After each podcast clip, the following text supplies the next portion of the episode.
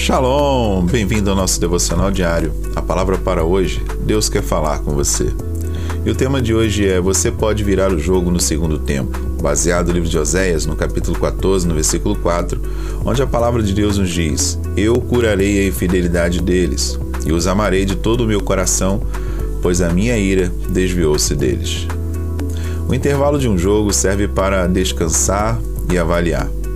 Esse é o momento de reagrupar, avaliar como as coisas aconteceram e decidir quais ajustes devem ser feitos no restante da partida. É comum que às vezes um time esteja, que esteja perdendo no primeiro tempo, no segundo tempo vire o jogo e seja o vencedor. Até que não se dê o último apito, ainda há tempo disponível para ganhar. Essa mesma verdade pode ser aplicada à nossa vida. Se você ainda está aqui, o jogo ainda não terminou o tic-tac do relógio continua. Você ainda tem tempo pela frente para virar esse jogo. Além disso, o primeiro tempo não determina o resultado da partida. Talvez você tenha cometido erros no passado por decepções, fracassos e outras coisas possam ter acontecido. Talvez a vida tenha dado grandes rasteiras em você até aqui, mas você continua na partida. E uma vez que está aqui, o apito final ainda não soou e não é tarde demais para Deus cumprir o plano que Ele tem para você. Então veja bem, Deus olha para o seu futuro enquanto Satanás tenta fazer você ficar focado no seu passado. E qual o lado que você vai escolher? A visão de Deus ou a visão do inferno? Olha, Deus te diz hoje: você pode, apesar do que você fez.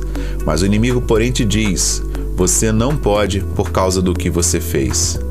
Então, coloque uma coisa no seu coração: Deus nunca definirá você pelo seu passado. Embora o inimigo tente controlar e confinar usando você contra você mesmo, Deus ainda assim vai definir você pelo que você é e por aquilo que você escolhe ser lá na frente. Quer o bem, quer o mal, quer o feio tenha dominado o primeiro tempo da sua vida. O alvo de Satanás é manter você preso nele. Mas Deus deseja que você aprenda com seu passado e não viva mais preso a esse passado terrível que você viveu. Pelo contrário, Deus quer que você olhe para frente. Deus quer que você projete, comece a plantar sementes, porque tenha certeza de uma coisa: as sementes que você plantar agora trarão uma grande colheita na sua vida lá na frente. Sabe por quê? Deus te ama e quer sempre o melhor. Que Deus te abençoe. Shalom, shalom.